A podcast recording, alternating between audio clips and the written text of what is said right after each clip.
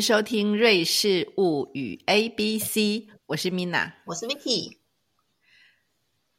今天《瑞士物语 A B C》来到 P，我们选的字之一是 Pünktlichkeit，意思就是守时、准时的意思。守时、准时呢，在德语世界非常的有意义，因为这是一个非常被重视的准则。对，这个 Pünktlichkeit 这是德文，然后英文的话其实也很类似，就是 punctuality。那因为其实这两天就因为 Mina 你传给我那个影片，我觉得非常棒，就是瑞士的观光局呢就在春暖花开的时候推出了一个宣传影片，然后大家现在去 YouTube 马上都可以看得到。那他当然还是又再度找了那个费德勒，然后另外再搭一个美国喜剧明星。然后他们这个影片里头传达了一个跟我们今天的主题，呃，很重要的一个观念，就是守时。对这个影片一开始的呢，一开始的时候呢，他们就先自嘲说呢，瑞士的广告就是不好笑。接着呢，就是进入这个守时的梗，开始这样说的：工作人员先走过来通知费德勒跟诺瓦说。呃，我们现在四分钟后开拍影片，那 Roa 就好，很好，我们五分钟见。然后正要走开的工作人员，他回头正色的跟他说：“四分钟是四分钟。”然后 Nova 眼睛就睁得大大的，一副说：“就像我们一般人的反应，四分钟、五分钟不是差不多吗？”对，然后呢，另外一个梗就是他们坐错火车了，然后就觉得惨了，呃，好像是个 big trouble。不过呢，总是要自己安慰自己呀，所以呢，Nova 就自我安慰说：“哎呀，没那么糟糕吧，对吧？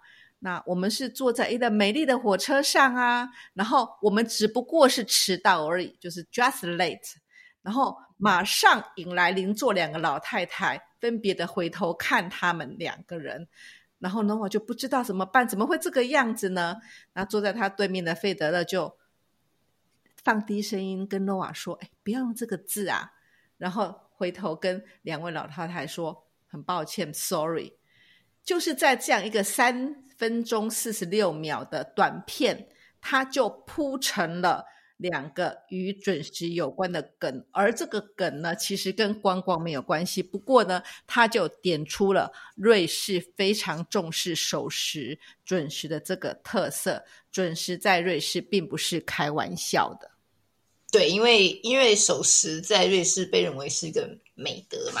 那其实我之前也看过一本，就是也是我们台湾作家写的书，叫做《瑞士不一样》，它里头有一篇叫做。呃，人人都是准时的偏执狂，就是对守时有一种偏执。然后里头就有提到说，瑞士这个呃，他们这个铁路啊，瑞士国铁呢，就堪称是欧洲最准时的火车。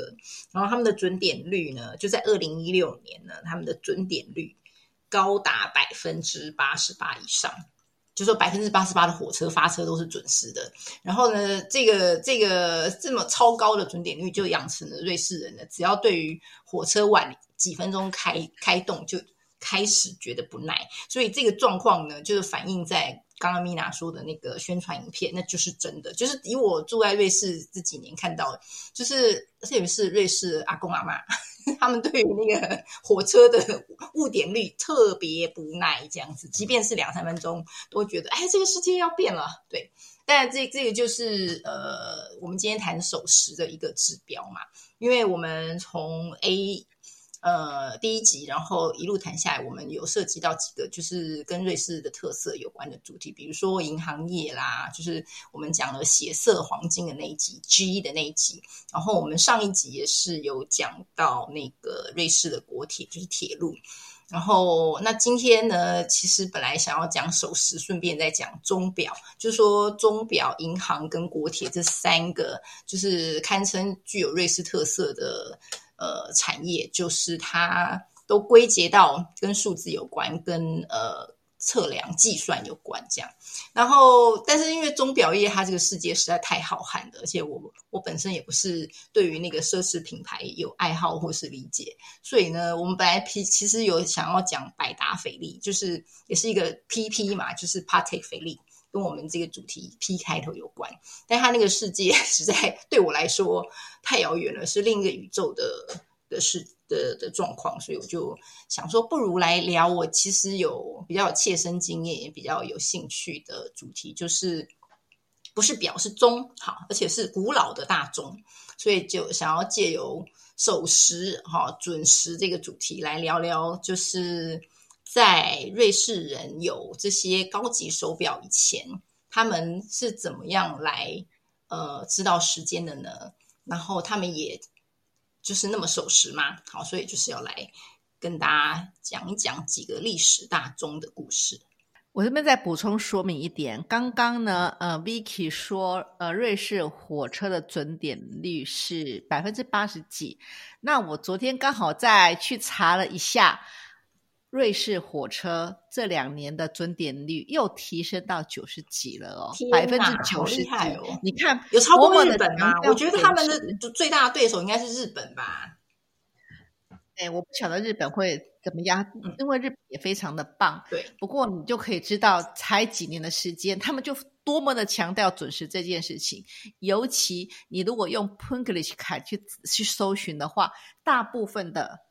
项目都一定是跟火车有关系。嗯哼哼，对，因为有呃有一篇在网络上好像常被流传的文章，就是 BBC 的一个记者写的，他就是讲那个呃瑞士人守时的一个特色现象跟价值。他就说瑞士人不喜欢迟到，然后因为因为呃因为他里头那个文章里头有说瑞士人他珍惜你的时间，就是呃就是他他通常跟你约几点。他就是几点会到，可能早几分钟，但是也不会太早，因为迟到跟太早到都是一样不礼貌的事情。那你最好就准时到。那他这么重视你的时间，是因为他其实很珍惜、重视你，你这个人。所以呢，就是他们觉得守时是一个美德。然后相对来说，意大利人跟法国人对时间观念就比较宽松，对不对？然后但是呢，也因为他们那么宽松，所以如果你是迟到的那个人，你比较不会被 被责怪，或者比较能够被容忍。但是因为瑞士人律己甚严，所以你如果你自己是迟到那个人，你就真的会觉得是不是要被千刀万剐了？真的是好 guilty，好 guilty 这样子。所以所以不管是不管是在公领域，就是你搭乘公共交通。或私领域，你跟人家呃有一些聚会，私人的聚会，就是守时这个道德呢是无所不在的，所以大家来瑞士千万要呃注意这件事情。不管是生活或是来旅游，然后你是旅客的话呢，你就是搭车的话一定要注意时刻表。那你如果来生活的话，跟瑞士人互动的时候，真的要很注意时间这件事情。说到那个守时在生活领域的使用呢，呃，其实我们可以分为几个方向啦，绝对不要迟到，甚至你要提早到。比如说你提早个十分钟到，但是你不是叫你十分钟就进去哦，你就是十分钟准备一下，然后可能前一两分钟你再按那个门铃。对 对，然后呃，另外，但是如果说跟朋友约，那你们如果讲好了，像一些 party，它不一定。不一定说你一定是八点，他们就是流水席嘛，就是呃八点啊九点啊，但是但是那个讲好就好了。那你如果是呃，比如是邀宴，然后你如果是八点的。八点约会的话，如果是真的是请客吃饭那种很正式的那一种，那通常就不要超过五分钟这样子。就就算是也不要超过五分钟。那如果是开会的话呢？哎，其实哈三分钟已经是极限了哦，真的是令人受不了。就算你约电话约哦，最好也是遵守这个这个准则，不要超过三分钟。然后很多的时候，大概一两分钟之内。马上那个电话就响起，你会知道这个准时多重要。刚刚那个真的是最最真实的，就是你你人已经找到了，但是呢，就是你找到两分钟五或五分钟好了，就是应该的。但是你也不能因为这样人一到就按电铃，你一定要在约定的那个时间开始按下电铃，这样就是最到位的是礼仪 social manner 这样。对啊，所以所以这个就是我对瑞士的那种呃。生活方式很好奇的一点。然后，因为是一个钟表业最最厉害的国家嘛，可是就是我们戴手表历史并并并不长诶。但是它在有手表之前，就大家要怎么样看时间，然后呃，所以我们才会。今天要来就是分享一下几个德语城市啦，其实我比较熟悉的几个德语城市里头呢，都有这些钟楼。因为大家如果来欧洲，很就是常常会会在老城区就会有广场、教堂、钟楼，这些都是都是必备的，就是必拍的景点嘛。那我不知道米娜对于伯恩的那个最有名的天文钟楼有什么想法？这个 log 呢，就是一个颇负盛名的景点，几乎你讲到这博，你就会想到这个了。真的？那你知道为什么吗？因为呢，它就在它的主街道上，而且呢，它的以前不远处呢，就住就住了爱因斯坦。对对。所以呢，我一直把它认为就是他启发了爱因斯坦，呃，发发现了这个呃。相对论，所以它是跟我们人类是有重大的关系的。对，它被称为是那个相对论的起源，因为爱因斯坦在他的那个相对论狭义相对论的那个论文里头有一个句子，就是说，呃，请大家就是请你想象有一辆车从钟楼的方向开过来，然后以光速前进，光的速度前进这样。然后，所以其实世界其他地方人读到那一段都会以为说啊，那个是不是钟楼？是不是一个？呃，比如说 metaphor 啊，比如说是他假托的一个呃对照点，就是参照物。可是事实上，因为爱因斯坦就住在你刚刚说那条主街，那条主街叫那个 c l a m g a s e 克朗姆街四十九号。然后它离那个钟楼真的很近，就是你每天出门上班，爱因斯坦每天出门上班去专利局上班，就会看到那个钟楼。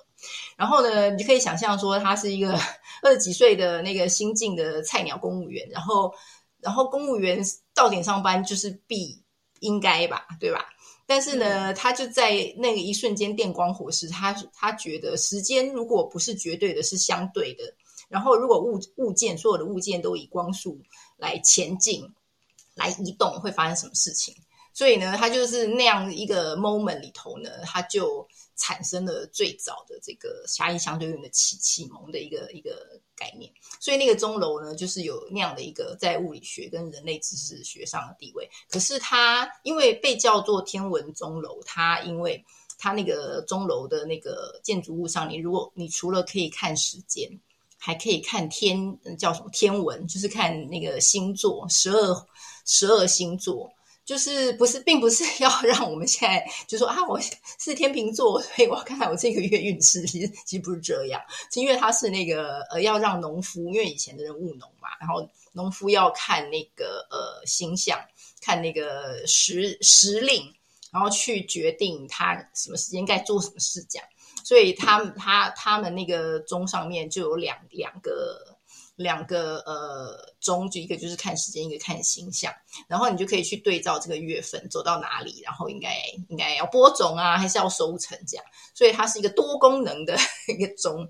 然后因为那个钟楼，它虽然是整个伯恩老城区最早的一一栋钟楼，就是它很早就盖好，就十二世纪的时候就有，可是后来又发生大火，然后它回后重建，然后重建以后呢，那个那个钟一直一直就是到。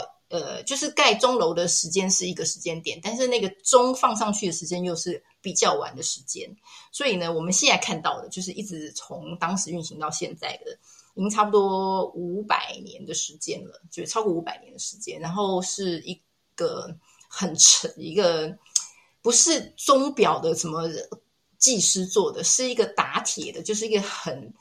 就是很厚重的一颗钟，然后它今天那个天文钟楼，其实你可以去参观。如果大家去博恩的话，就是他每天呃下午吧，就是有一个导览，然后那个导览员就会拿一个 神奇的小钥匙，把那个钟楼的小门打开，然后就然后带你进去那个钟楼，你就可以真的看到那个走了五百年的大钟是怎么样运作的。它就是一个重很沉重的工艺品这样子，嗯。然后这个是伯恩，在苏黎世的那个钟楼，不知道米娜你有没有有没有什么印象？这个我真的完全不懂，也刚好来听听 Vicky 的说介绍。因为因为那个苏黎世这几年就是亚洲观光客最最喜欢的瑞士城市，是因为有一个很很轰动的韩剧叫做《爱的迫降》。然后因为《爱的迫降》那个男女主角，就是那个爱那个这部剧的片头，就是男女主角就是那种交错走过，就是向向左走向右走那种交错的镜头，他们背后出现的那个建筑物其实是。苏黎世最有名的景点就是那个那 g o s Monster，就是苏黎世大教堂。然后它是双塔的建筑，然后双塔就是苏黎世人自己会昵称说，那很像那个盐跟胡椒罐，就 salt and pepper 这样子，因为它就是其实蛮可爱的。然后就是双塔建筑，然后那个男女主角还有在那个什么 Lindenhof，就是苏黎世一个小山坡上面一个 Lindenhof 的地方，然后也有一些场景的拍摄，然后。还有一个很重要的就是剧照，就是玄彬，就是男主角玄彬跟他剧里头那个未婚妻呀，好像他们两个人走在苏黎世的街道上，背后有一座那个呃蓝色的钟楼这样子，所以这几个。这几个塔啊，这个钟啊，就是都是苏黎世的地标。然后在这个苏黎世这些地标当中，有一个很重要的叫做 Saint Peter's Church，就是圣彼得教堂。因为它上面那个钟啊，就是超大，它应该就是号称是欧洲最大的，就是它那个钟面，钟面那个 diameter 是最大的一口钟，就是它比那个我们刚刚说伯恩的那些那些钟楼还要大。然后它因为很大，所以它就很清楚嘛。所以你在很远的距离，你就可以看到是几点，而且它也非常重，它好像六吨吧，就很惊人，很惊人的那个体量这样子。然后它的那个建造的那个建造的时间，差不多是在呃十三世纪末装安装的嘛。然后因为它的那个呃，就是它的面积这么大，所以它其实是。跟苏黎世其他教堂比起来，它应该算是最呃，就是最醒目的一口钟这样子。这个是苏黎世的状况。还有留森，大家应该也是会来瑞士的时候都会去的。但是留森的钟楼呢，其实它算是整个留森这个城区啊，它的那个边界的地方。边界地方怎么说？应该就是说，中世纪他们会盖很多城墙啦、塔楼，对不对？然后那些塔楼到现在留下来的，到大概还有九座左右吧，有九座塔楼。那其中有一个就是叫做 Zitturm，Zit 应该就是瑞士德语，就是 site，就是 time 这样子，就是时间塔楼。然后它这个塔楼上面有一个很。很其实还蛮漂亮的彩绘啦，就是他画两个巨人，然后扛着一口钟，然后扛的那个钟呢，就到现在还在运运行。它的它的那个钟其实有一个很有特权的一个位置，就是它可以比整个市区其他的钟都早一分钟报时，就早一分钟这样。这是一个特权，这样，因为对瑞士人这么分秒必争的那个习惯来说，可以早一分钟报时，真的是一件大事。这样，所以呢，这个是它的一个特色，就是留声这个塔楼的特色。那个伯恩的呃钟楼哦 s i g l o g 其实就是用到 “zeit” 跟 “glocken” 这个字，所以呢，它就是伯恩德文说的时钟的意思。那我们今天呢，就是从首时呢谈到了，呃，介绍了瑞士的三个大城市的呃钟塔。如果呢你们还有其他的钟塔觉得有特别的意义呢，也欢迎大家来跟我们分享你们的想法。好的，那就也欢迎大家来瑞士的时候，也来拜访这些动辄五六百年的老的塔楼、老的钟钟钟楼。OK，那我们今天节目就到这里为止喽。好，拜拜。